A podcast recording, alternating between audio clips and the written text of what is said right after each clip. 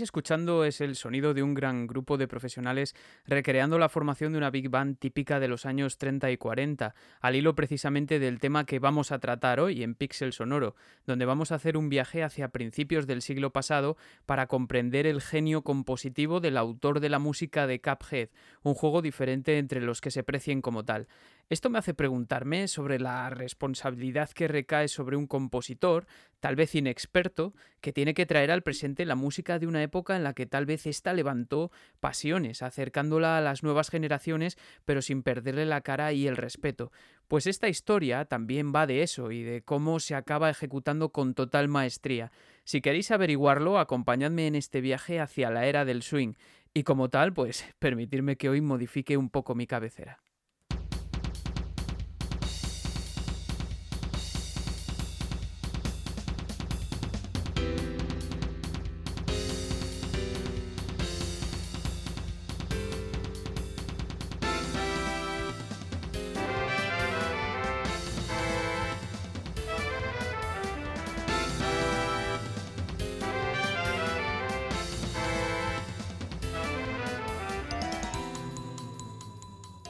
Bueno, una pequeña variación, una bromilla.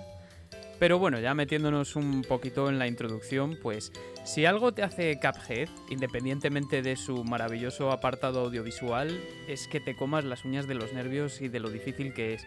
Pero lo que tenemos para hoy es un repaso a la carrera de un compositor súper joven, en este caso Christopher Madigan, pero también de la música del tiempo en la que se basó para sacar esta pedazo de obra maestra. Entonces, eh, tendremos como invitados a figuras históricas de la talla de Scott Joplin, Benny Goodman, Cap Calloway, Duke Ellington, Count Basie, Fletcher Henderson y mucho más. Quedaos porque vais a aprender muchísimo y seguro que vais a encontrar música que os va a fascinar.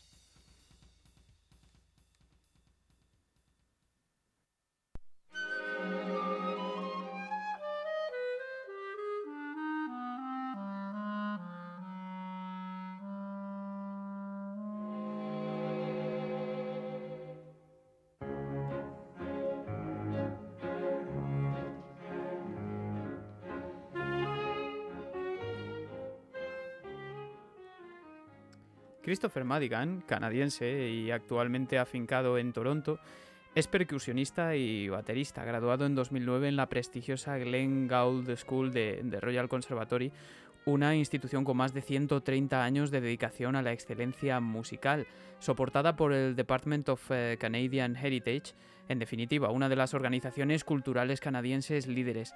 Madigan desempeña actualmente como percusionista principal de la Orquesta del Ballet Nacional de Canadá desde 2010, aunque también en gran variedad de agrupaciones de primer nivel que incluyen la Toronto Symphony Orchestra, eh, The National Arts Center Orchestra, de Hannaford Street Silver Band, de Spirit Orchestra, la Thunder Bay Symphony, la Toronto Concert Orchestra, la Fantástica Batería y el Devas Quartet, o sea, casi nada. Además, trabaja con numerosos grupos de teatro y jazz en la ciudad. De hecho, estudió jazz junto a los bateristas Jim Bakely y, y, Terry Clark y con miembros de la Toronto Symphony. El primer proyecto en el que colaboró como compositor recibía el nombre de My Virtual Dream, un proyecto multimedia que fue estrenado en Toronto en el año 2013. No obstante, según todas las fuentes consultadas, su trabajo más exitoso hasta la fecha como vemos casi como compositor novel, vino de la mano de este exitoso título que fue anunciado en el año 2014 para Xbox One, Windows y Steam, finalmente lanzado en 2017 y que para él supuso el desafío de poner música a un videojuego cuya estética se basa en las animaciones de los Fleischer Studios de la década de los 30. La banda sonora se compuso para Cuphead profundamente inspirada en el jazz propio de estos años y fue lanzada ese mismo año un mes más tarde, en octubre, publicada por I Am 8-Bit eh, y supuso para él pues, su debut en el Billboard de, de álbums de jazz en nada menos que el número 9 simplemente con su primer lanzamiento. En la mezcla de los temas intervino además Jeremy Darby, que es eh, conocido por trabajar con artistas como eh, Bowie, Lou Reed, Aretha Franklin o Prince, entre otros. La dirección de la banda que grabó los temas corrió a cargo de John Herbenman, también eh, profesor de la Madigan eh, en este proceso. Eh, es, curioso porque en el proceso de la grabación se utilizaron micrófonos propios de esa era, pero conectados a una mesa digital. Esto le valió también en 2018 la mención de músico del año por la Toronto Musicians Association. Después de todo este despliegue, pues llama la atención que él comenzó a trabajar en Cuphead pues porque era amigo de la infancia de los hermanos Jared y, Chad Moldenhauer. Es decir, que, apenas tenía experiencia en esto. Y es más, al principio les dijo pues que no, que se buscasen a un profesional. En su web, además, tiene disponibles los arreglos de Cuphead para varios tipos de agrupaciones, desde bandas de colegio, instituto, profesionales y cuartetos barbershop, a cada cual pues lógicamente más compleja y, y por tanto pues ve aumentado su precio. Estos precios los podéis encontrar de los 30 a los 50 dólares o lo que sea al cambio. Y desde luego, en mi opinión, para el que se lo pueda permitir, es una auténtica ganga.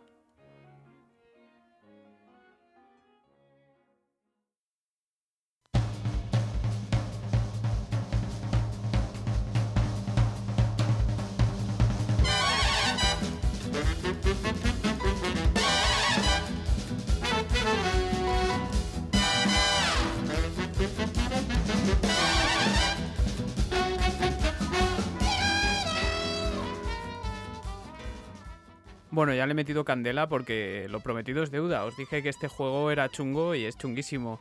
Y la música así lo representa también. Bueno, eh, Cuphead fue anunciado oficialmente en el E3 de 2014 y es un título de acción y plataformas que actualmente se encuentra disponible también en, Nintendo Switch y PlayStation 4, aunque originalmente lo hiciese solo para Xbox One y Windows.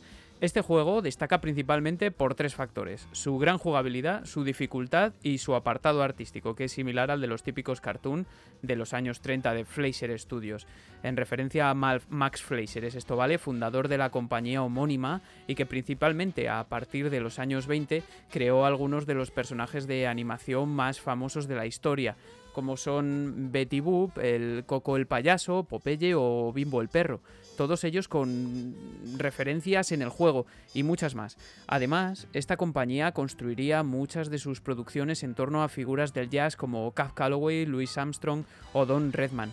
Luego pondremos un ejemplo eh, de Mini de Muchers. En serio, eh, me imagino que todos a estas alturas sabéis de este título, pero si no, os recomiendo que al menos veáis vídeos sobre él porque es una maravilla artística. Es casi como jugar con un dibujo animado, y sin el casi. Lástima que sea tan asquerosamente mm, difícil, porque lo es. En el juego, que fue desarrollado por estudio MDHR, fundado por los hermanos Jared y Chad Moldenhauer, de hecho MDHR significa eso, fue editado por la misma compañía. Controlamos a dos simpáticos personajes con cuerpo muy similar al de Mickey Mouse, por cierto, que eh, al, Mickey Mouse de aquellos años.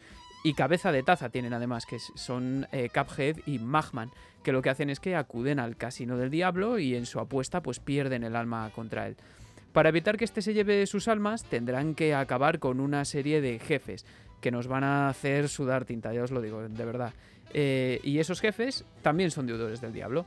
Eh, estos son personajes eh, de la más variopinta especie, como una luna mecanizada, una rana boxeadora, una dama golosina llamada Baronesa Bon Bonbon, Bepi el payaso, el gran Jimmy, el capitán Barba Salada, eh, este último, que es una clara referencia al villano de Popeye Brutus, Mr. Wishy, que también es un puro gigante, o con el asistente del diablo, el, cobrador de contratos, el King Dice, el rey dado. Son algunos ejemplos, ¿vale? Hay muchos más. Simplemente en la isla del infierno hay como nueve. También hay que decir que, aunque el juego resulte una terrible dificultad, se trata de darse de cabezazos una y otra vez contra el mismo jefe. No hay que echarle tanta paciencia como a Dark Souls, digamos. Aunque la mecánica sigue siendo la de morir mil veces hasta que se aprende. El juego fue un gran éxito, también en ventas. De hecho, en septiembre de 2019 ya había alcanzado los 5 millones de copias y eso que aún no había salido en PlayStation 4. Esto ha dado lugar a multitud de merchandising, libros de colorear, funcos, peluches, calendarios, etc. E incluso una serie original de Netflix titulada El Show de Cuphead, que verá la luz si Dios quiere en junio de este año. Hay previsto además un DLC eh, que fue anunciado en 2018 y que seguramente verá la luz este año 2021 titulado The Delicious Last Course.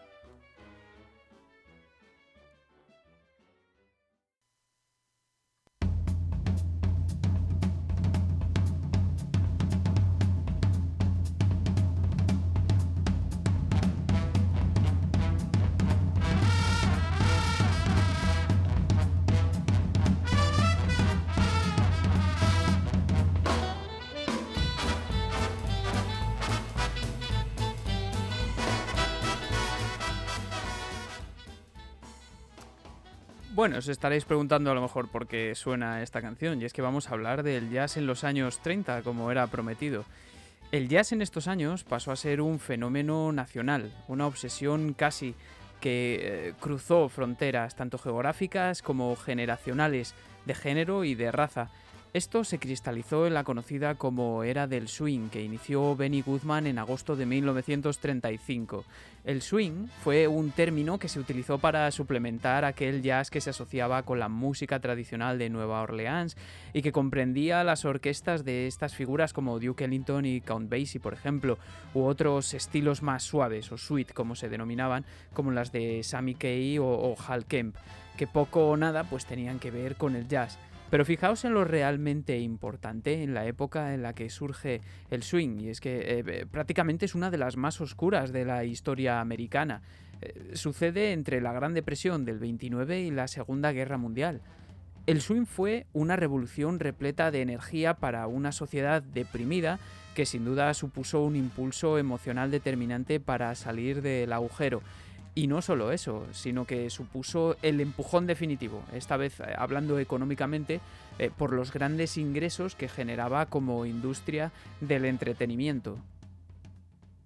El swing no solo era música, sino también la simbolización de los ideales anti-autoritarismo contra países como Alemania y Japón sobre todo, es decir, un símbolo de libertad.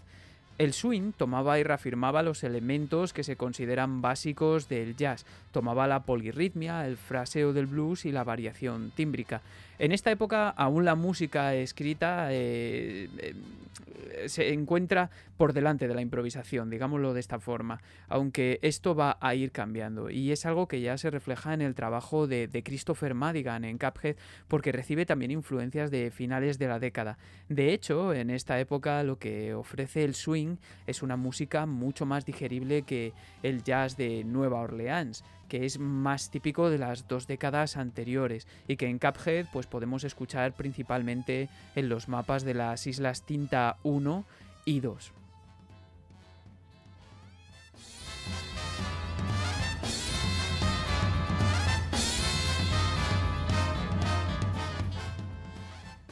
En la época de la Gran Depresión, pues sucedió que cerraron la mayor parte de las discográficas, puesto que la venta de discos cayó en torno al 95%. Para que nos hagamos una idea, las ventas de discos se cifraban en más de 100 millones en el año 29 y en el año 34 eran unos 4 millones. Esto hizo que algunos sellos de jazz, por entonces típicos como eran Janet, Oki o Columbia, pues cayeran en bancarrota del jazz iba a sobrevivir lo más bailable y es por eso que van a triunfar músicos que habían comenzado en los años 20 en orquestas como la de Fletcher Henderson. Este jazz se iba a desarrollar por un lado, en los grandes salones de baile, como fue el Savoy, un enorme salón de baile emplazado en Harlem, donde se dejaba entrar a negros también a bailar. Eso era la bomba, creedme. En estos ambientes se desarrollaban bailes tan enérgicos y atléticos como el Lindy Hop o Jitterbug, como lo llamaban los blancos. Las big band eh, típicas estaban formadas por unos 12 músicos aproximadamente, aunque podrían ser más. Es el caso de la banda que grabó Cuphead. Por otro lado, fue importante también la radio, que empezó a generar redes de radiodifusión como la CBS, propiedad de la Columbia, o la NBC de Víctor.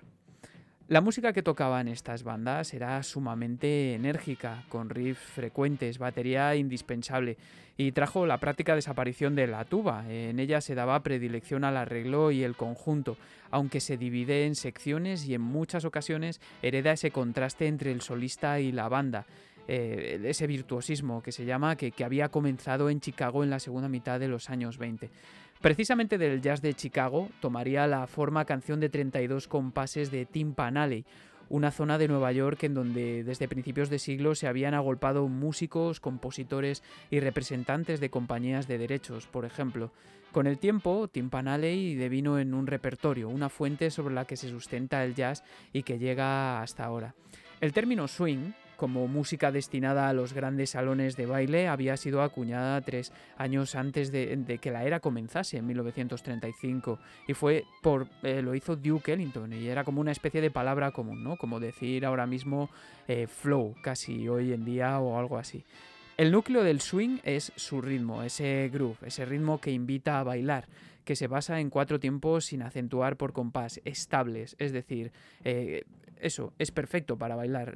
Es, lo que hacía las delicias de los eh, potentes bailarines que rondaban por los salones de Nueva York, como el Savoy, ya a finales de los años 20, donde cabían literalmente miles de bailarines, incluso a veces había dos orquestas puestas, una en cada lado de la sala. Así pues el baile comenzó a convertirse en una actividad comunal masiva y frenética, en este caso muy intensa. De hecho, el estilo de baile que se profesaba en el salón en concreto, eh, como he dicho antes, sería conocido como Lindy Hop, que hoy en día pues, es un término que a todos nos suena mucho.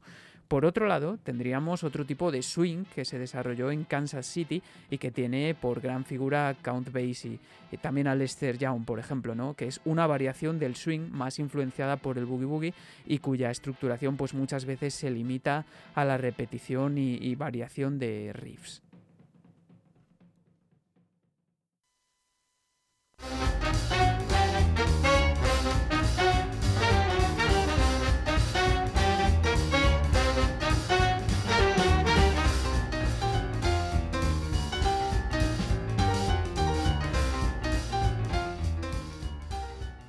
Pero vamos a ver, ¿y entonces qué pasa con Cuphead? ¿Qué es lo que le mandaron los hermanos Moldenhauer a Christopher Madigan exactamente?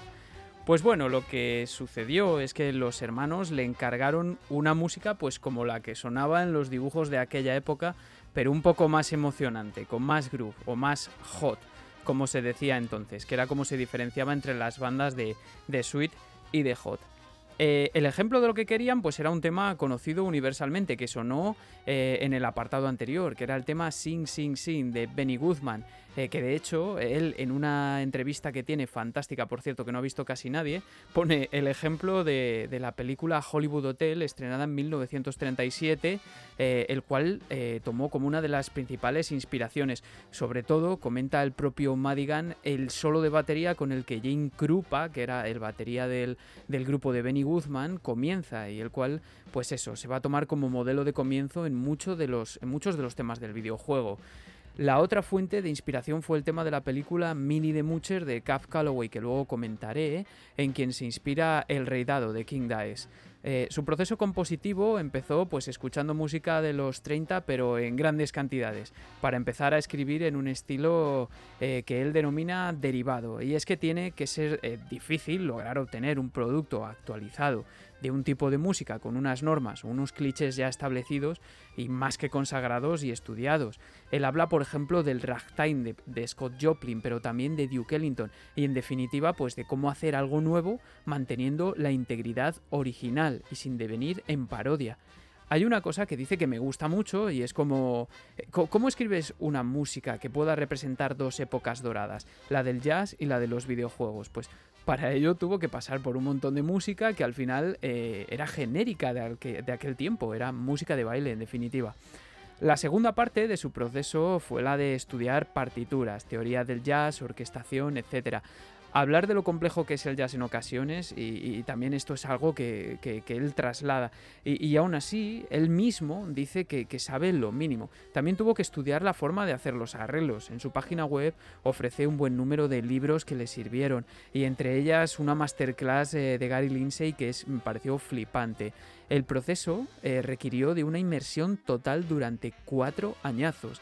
Además hay algo muy importante, algunos crecimos con esta música de cartoon, pero es que habla de una responsabilidad añadida y yo creo que tiene razón, y es que tiene la responsabilidad de trasladar eh, un estilo con el que las nuevas generaciones no están familiarizados.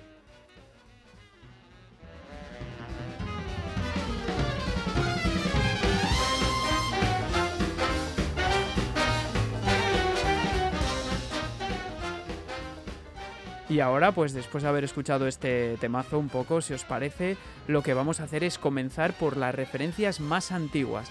En este caso, pues el ragtime y la figura de Scott Joplin para las piezas eh, creadas para los mapas.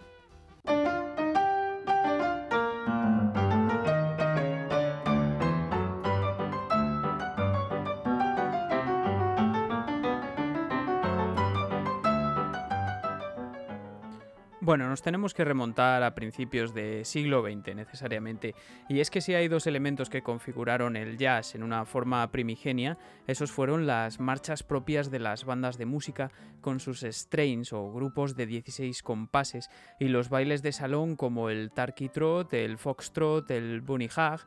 Eh, de hecho, en esta época no se diferencia muy claramente lo que es una marcha de un baile. Después, pues lo serían bailes afroamericanos como el cakewalk, el charleston, el shimmy y el ragtime, que es el que nos interesa aquí. Ragtime cuyo significado es tiempo de trapo, haciendo referencia pues a la volubilidad del tiempo a que cambia. Eh, del ragtime, los principales representantes eran Tom Tarpin y sobre todo a quien menciona Madigan como inspiración, que es Scott Joplin, del cual seguramente pues hayáis escuchado la famosa Entertainment. Eh, uy, Entertainment, sí, claro, Entertainer, la de Vale, para no perder tiempo. El ragtime eh, surgió en Mississippi como resultado de los años de bonanza de principios de siglo. Esto permitió pues, a, las, a las clases burguesas la posibilidad de permitirse pues, tener un piano en casa y con eso proliferaron los compositores también. El ragtime se caracteriza por su forma de marcha, de hecho, eh, con los llamados que he mencionado antes strains de 16 compases y un trío de 32, como un paso doble o una marcha de procesión, vamos. Sí, sí, no, es que ha comparado el ragtime con... ¿Estás diciendo que las primeras marchas de jazz o el ragtime tienen la misma estructura que un paso doble o una marcha de procesión? Eso es exactamente lo que estoy diciendo. Bueno, si no parecido similar, ¿vale? Y esta influencia, de, es tal la influencia del ragtime sobre el jazz que que lo que se empieza a denominar jazz precisamente es la música de ragtime tocada pues por una banda. A esto se añadiría su apropiación por parte de los músicos que he mencionado antes de Tim Panalley. El caso es que todo lo que absorbía Tim Panalley se convertía en fenómeno comercial. Y ahora, pues como curiosidad, vamos a escuchar la primera versión de lo que estamos escuchando en el fondo, que es el tema a piano de la Isla Tinta 1.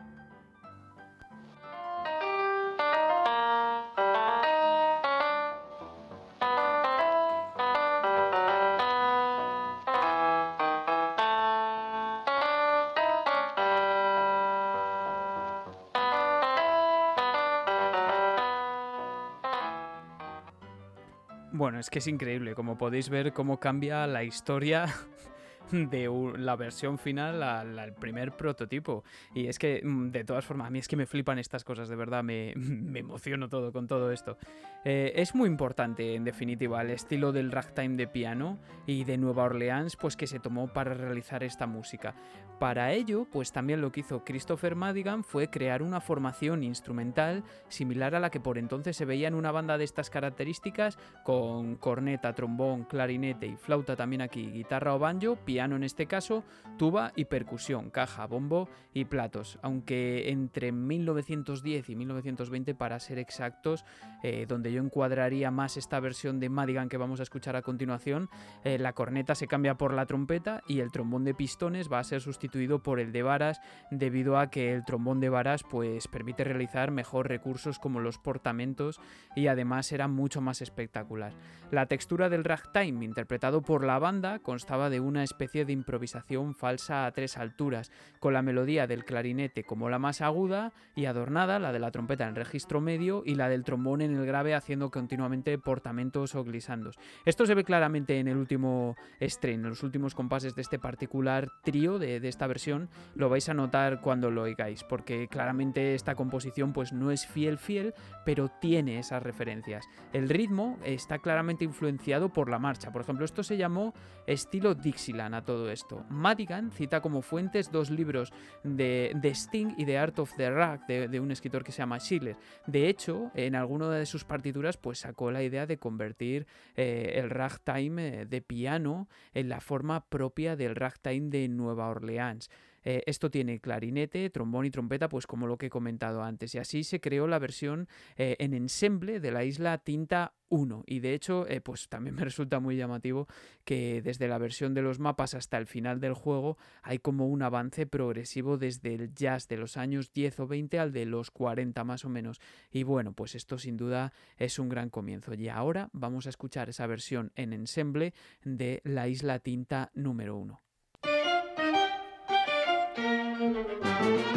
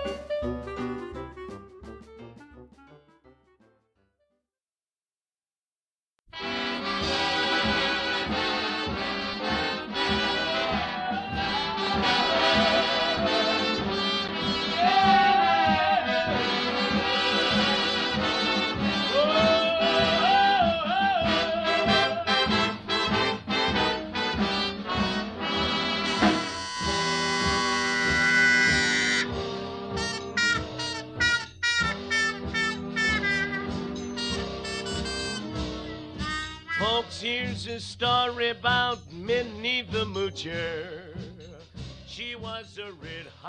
Bueno, hay que ver cómo se cambia de una producción actual a una producción tan antigua, casi los años 30, o sea, muchísimo. Eh, bueno, aún así, espero que hayáis apreciado en la anterior algunos de los parámetros que, he comentado, que siempre ya sabéis qué es lo que quiero yo. Y lo que estamos escuchando aquí es Mini the Mucher de, de Calloway, que es eh, ese gran personaje de la historia del jazz en el que se basa el rey dado de King Dice, que es también ese monigote, ese dibujo de un señor con chaqué y con un dado en la cabeza, con bigote, que es el que nos espera en el casino para que nos enfrentemos a sus eh, nueve lacayos. Bueno, el caso es que Cap Calloway, a lo que iba yo, fue una especie de icono en la cultura negra durante la era del swing, pero ambivalente. Era como una especie de puente entre negros y blancos. A ver, entiéndase, ¿vale? Voy a hablar mucho de negros y blancos porque entonces la sociedad de Estados Unidos estaba muy segregada, ¿vale? No tiene nada que ver con motivos racistas ni nada de nada. Bueno, pues era un puente entre negros y blancos, primero por su forma de cantar y el uso de la jerga con la que transmitía un poco pues esa seducción típica de un mundo de drogas y sexo ilegales, o al menos eso dicen los eh, autores Scott DeVoe y Gary Giddins. Eh, y por otro lado, pues para los negros representaba la esperanza de un hombre de su condición que era capaz de llegar a la cumbre. Era natural de Baltimore y había estudiado canto clásico. Por suerte o por desgracia, pues se topó con el jazz, muy a pesar de sus profesores y su familia. Empezó con Alabamians a finales de los años 30, aunque acabaría ingresando en The Missourians a principios de la década siguiente, aunque su nombre se cambió a Cap Calloway and His Orchestra. Eh, un día fue llamado del Cotton Club, del famoso, para sustituir a la banda de nada menos que de Duke Ellington eh, como banda local. Allí fue donde trabajó con Harold Harlan, eh, compositor, y Ted Koezler, que era letrista, y de hecho fue en ese famoso emplazamiento del ambiente de Harlem donde nació este tema entre otros, Mini de Mucher, que se volvió famoso pues por el uso del scat, que es como la imitación de los instrumentos musicales a través de la voz, y también la pregunta-respuesta, que de hecho lo estamos escuchando en el background ahora mismo, si os fijáis. Bueno, el caso es que se convirtió en toda una figura del jazz y tanto es así que a finales de, a finales de la década contrató a muchos músicos como Chuberry al saxo, Cosi Cole a la batería, pero también a un joven Dizzy Gillespie con el que tuvo ciertas rencillas, que luego sería, luego además él sería estrella de Broadway o habéis podido verlo también en la película de Blues Brothers de 1980. Sea como sea, el caso es que Calloway destaca por ese elegante traje con chaqué y pajarita con el que vemos al rey dado también, que además lleva también eh, su bigote, como he dicho, muy característico además, pero también eh, por su electrizante forma de moverse y también de cantar. Eh, por ejemplo, muestra un portamento como un glisando muy especial eh, y sobre todo el uso mm, de la jerga, como ya he dicho. ¿no? Eh, en el tema, King Dice, que es el que vamos a escuchar ahora, ya solo en el contorno melódico que describe la melodía de la voz, podemos ver mucho de este mini de Mucher.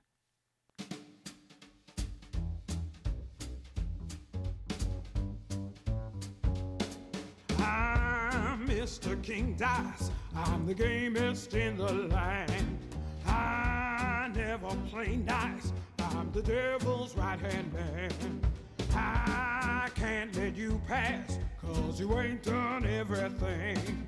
Bring me those contracts, come on, bring them to the king. If you haven't finished your class, haven't worked assiduously, no, I cannot let you pass. Don't you mess with me. Don't mess with King Guy. Don't mess with me. Don't mess with King Guy. Don't mess with me.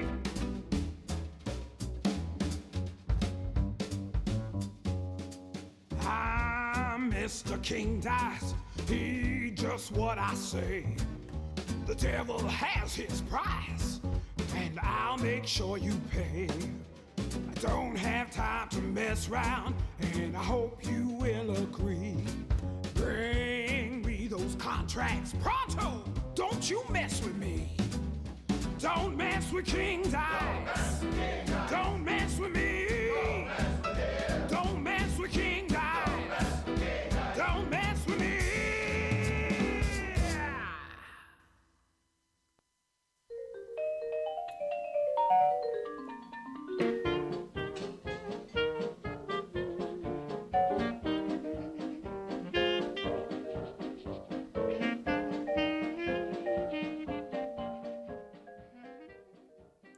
Bueno, sonando de fondo a Avalon del Benny Goodman eh, Quartet y ahora os explicaré eh, por qué. Además, eh, fijaos otra vez de nuevo cómo se nota otra vez el cambio de producción, pero bueno, es que ahora toca hablar de una también de las grandes figuras del siglo pasado, por lo menos en lo referente al jazz, que es Benny Goodman.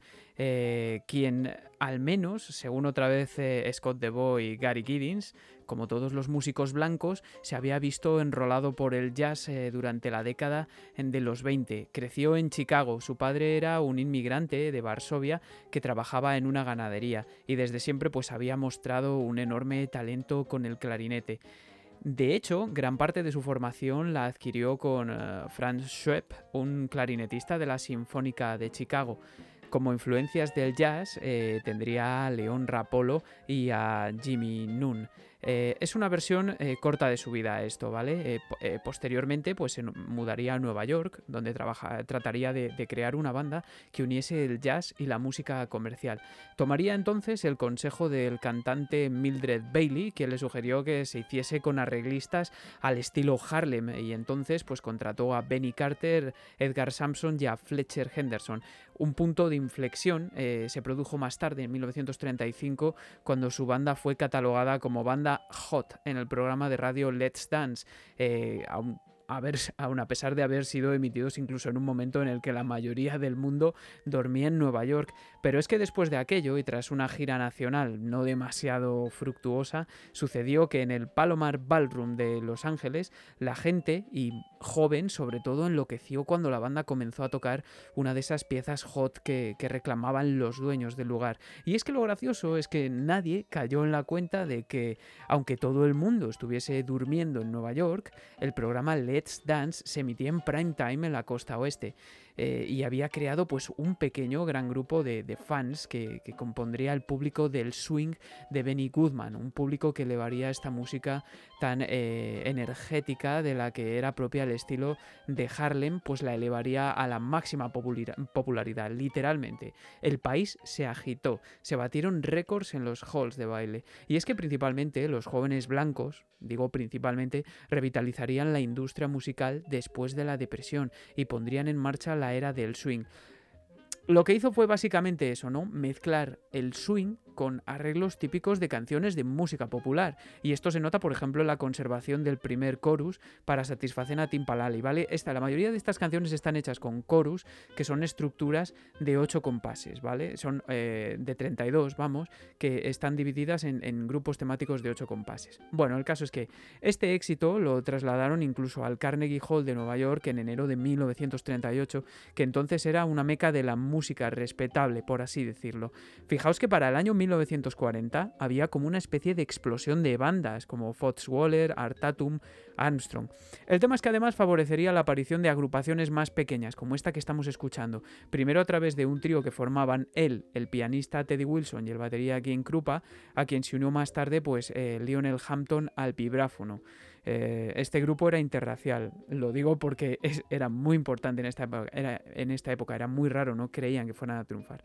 Bueno, el caso es que Lionel Hampton, eh, este último había tocado con la Big Band de, Louis Armstrong a principios de la década y de hecho fue este quien le animó a tocar el vibráfono, el vibráfono, que para quien no lo sepa es como una especie de metalófono con una especie de discos rotativos en la base colocados.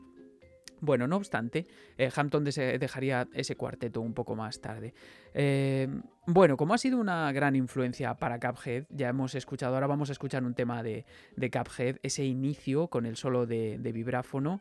Eh, ahora estamos escuchando Daina, que es un tema que precisamente guarda esa estructura AABA de 32 compases de, de Tim Panali. Eh, bueno, esta canción fue originalmente compuesta en 1925, pero estamos escuchando la versión del Benny Goodman eh, Quartet. Y un detalle súper interesante es que se crearon varias mezclas de secciones para cada tema. Eh, por ejemplo, en este tipo de temas de, de Cuphead, en el que vamos a ver cómo eh, se intercambia el solo de clarinete a modo de este cuarteto con el de vibráfono, eh, luego con otros instrumentos en otros temas, ¿vale? Esto quiere decir que mm, se hicieron un montón de mezclas. Cada vez que te mataban, volvía a sonar otro pedazo de mezcla. A lo mejor no empezabas con el solo de trombón, sino que empezabas con el solo de piano. Y créeme, creedme, vamos, que en Cuphead te matan muchísimas veces. Entonces, lo que se hizo fue eh, básicamente grabar primero una estructura y luego los solos, para poder ofrecer, pues eso, un mix diferente cada vez que mueres. Hay más de 200 mezclas para 50 sistemas. Esto es alucinante. Eh, lo tenéis todo en la entrevista en el canal Digital Dragons. De verdad, lo recomiendo muchísimo. Eh, entonces, aquí también va a hablar del empleo del clarinete y el vibráfono, eh, precisamente en honor a este cuartato, ¿vale? Es donde he encontrado todo. Eh, él pone el ejemplo de dos temas que se llaman eh, Sugarland Shimmy y Avery Action, aunque para mi gusto esta introducción con vibráfono que escuchamos en temas como Avalon eh, el que ha sonado anteriormente. Eh, esto todo, sumado al anterior, pues eh, se escenifica a lo mejor mucho mejor en el tema Theatrin Zeppelin y si no, escuchadlo por vosotros mismos.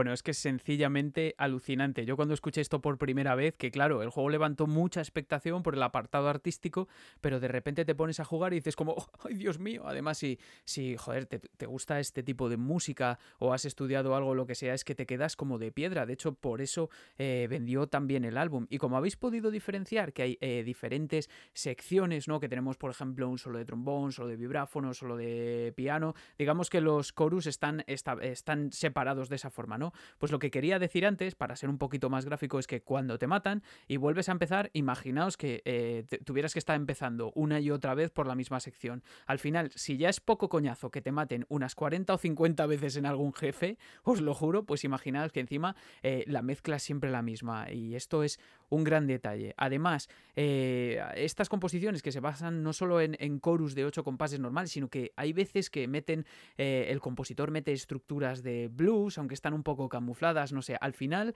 el proceso de estudio se se representa en todo esto, ¿no? Y antes de continuar también me gustaría hablar de otro recurso súper curioso eh, que el compositor va a introducir en numerosos tracks de la banda sonora y es la utilización de una especie de leitmotiv muy pequeñito.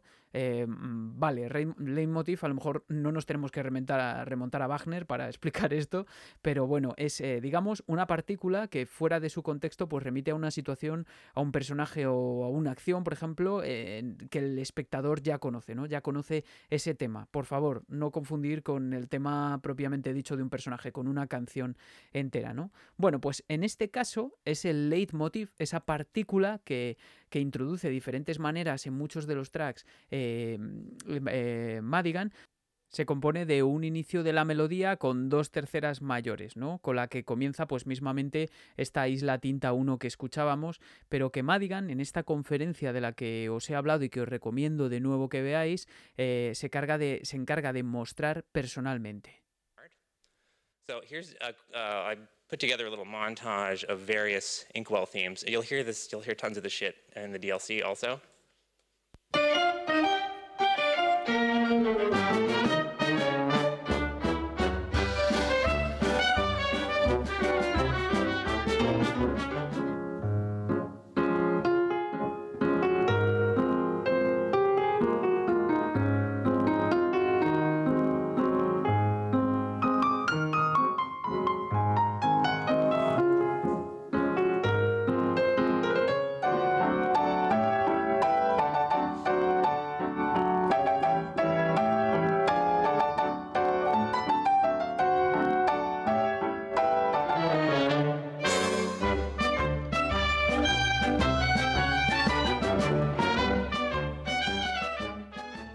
Bueno, escucháis ese como pam, pa, pam, pa, param, pues es ese su leitmotiv, ¿no? Que son estas dos terceras mayores que decía yo y que acabó siendo, por ejemplo, re, fa, mi bemol, sol, que es lo que él llama eh, como el tema de la isla tinta, ¿no? Y que tomó, curiosamente, de un vals de Scott Joplin, que es eh, a quien hemos mencionado antes, llamado Bettina y que suena así.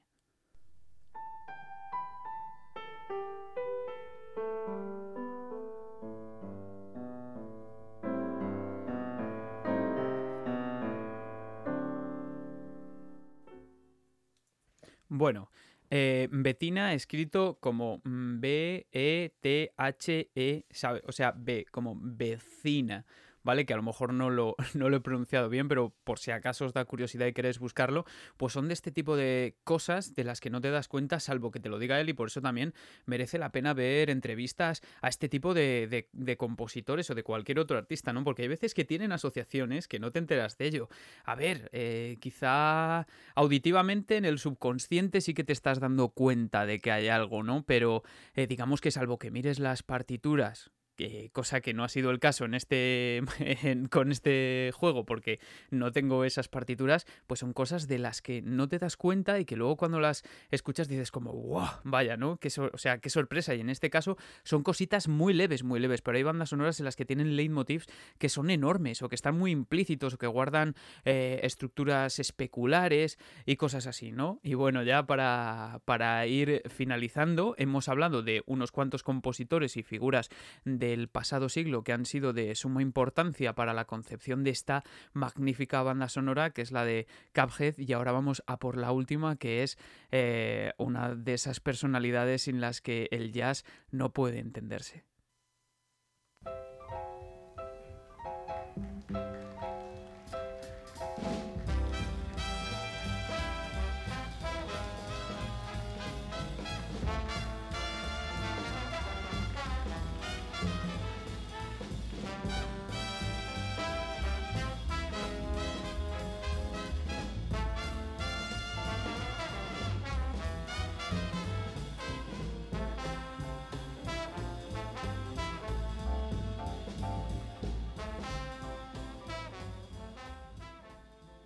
Bueno, lo que estamos escuchando es eh, Take the Train A de Duke Ellington, que es la próxima figura de la que, de la que voy a hablar. Eh, y que más o menos en la época que nos concierne, digamos entre finales de los 20 y mediados de los 30, esta gran figura, Duke Ellington, eh, del que el propio Madigan ha admitido que ha sido una de sus mayores influencias, pues Duke Ellington se encontraba afincado en el Cotton Club que ya hemos mencionado de Harlem, eh, donde había tomado el puesto de Fletcher Henderson como el más importante líder negro de una banda eh, en todo el mundo. Eh, era reconocido como el gran compositor de América y de hecho tuvo la oportunidad de, defender esta posición en 1943 en el Carnegie Hall eh, con Black, Brown and Beige, una eh, producción especial. O sea, es decir, estamos hablando de una figura de repercusión internacional. Es curioso además que, su banda perduró hasta el momento de su muerte, ya que incluso cuando las big bands empezaron a desaparecer después de la guerra aproximadamente, tuvo a bien pues eh, financiar a sus músicos con su propio dinero. Ellington era un compositor enfermizo y dedicado que nunca malgastaba la oportunidad de escribir lo que se le venía a la cabeza en cualquier papel que, que llevase encima o incluso en cualquier otra superficie. Hay varias historias, como que componía grupalmente con sus músicos, o sobre lo complejo que era para esto seguir sus estructuras, a veces como eh, sucedió también con, un, eh, con, con Dizzy Gillespie de joven que estuvo en la banda. Y en esta época pues nos, nos queda pues el trabajo con músicos de la talla de, Johnny Hodge o, o Lawrence Brown. Pero además, si hay algo que diferencia a, esta figura, Duke Ellington, es que tiene un sonido propio. Y en esto coincide también Christopher Madigan. y también una avidez impresionante por investigar eh, que no tuvieron otros compositores de, su tiempo. Esto también eh, se produjo porque le gustaba trabajar siempre con el mismo equipo de músicos. Y esto le permitió registrar sonoridades que solo se consiguen cuando se trabaja todos los años con los eh, mismos instrumentistas. Además, eh, que entre otras bandas eh, trataban de sonar lo mejor posible en directo, pues mientras que otras bandas trataban de conseguir este sonido, el territorio de Duke Ellington fue el estudio. De hecho, de la primera mitad de su carrera se conservan cientos de grabaciones producidas por él mismo eh, también a causa de las limitaciones del formato de 78 revoluciones por minuto, que como algunos sabréis, pues limitaba el tiempo de grabación a 3 minutos. Bueno, todo esto aparte de su extravagante personalidad en general su sonrisa cautivadora, la forma de hablar, los trajes que llevaban. Bueno, el caso es que apoyaban a una figura que era ya conocida por todos, e incluso tomando las responsabilidades de lo que significaba por entonces ser una celebridad negra, eh, es decir, actuar como portavoz de la América negra, ¿vale? En este sentido tenemos que cambiarnos el chip de la actualidad, aunque bueno, eso se podría debatir y nos tenemos que poner el de la época, el de una América muy segregada.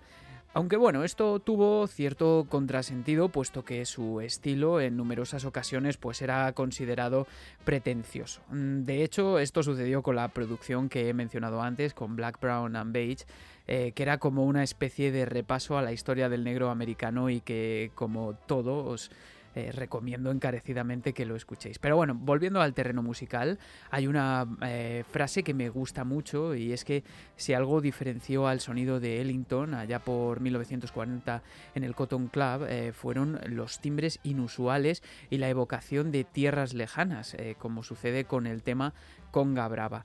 Y eso eh, es eh, porque pienso que es, es eh, precisamente en lo que se basa Christopher Madigan para componer un tema que se llama Pyramid Peril, que es un escenario en el que luchamos contra una especie de genio de la lámpara chunguísimo, ya os lo digo, como casi todos.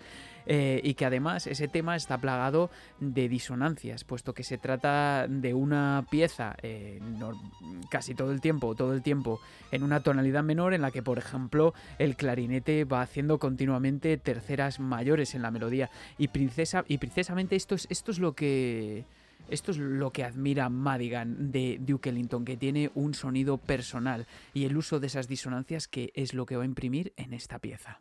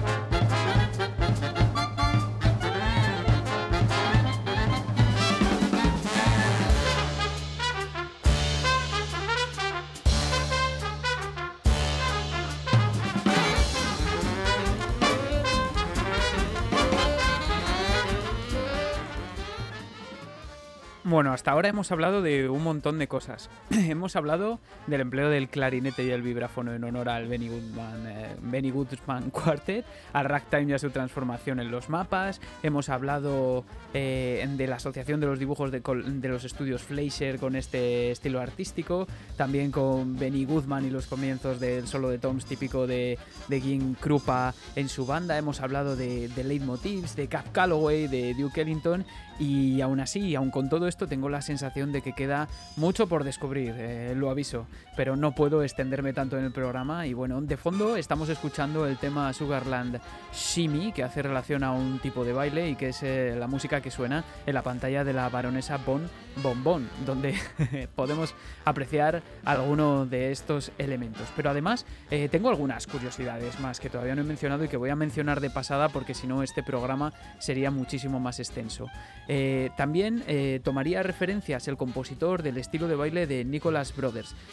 Habla de la bailarina Alison Toffman, para quien escribió Dramatic Fanatic, o al menos con ella en mente. También un tema que fue creado con un aparato súper curioso llamado Photo Player, que es una especie de organillo con percusión, rollo de piano y xilófono todo incorporado. Y también un tema que se llama Coin Up Bob que es un tema como de recreativa porque en cierto momento le gustó introducir ese tipo de, sonidos. Y por supuesto, eh, la influencia de los bailarines de Lindy Hop. Eh, menciona el corto, el Zap Popping, que os recomiendo que veáis, porque de aquí también eh, sacó la idea para el tema Marine Corps. Y ahora, por si no os habíais puesto a bailar ya en vuestras respectivas casas o donde se suponga que estáis escuchando este podcast, en el coche, en donde quiera esta música, siempre invita a bailar, pues voy a ir despidiendo el programa, pero antes vamos a poner otro temazo.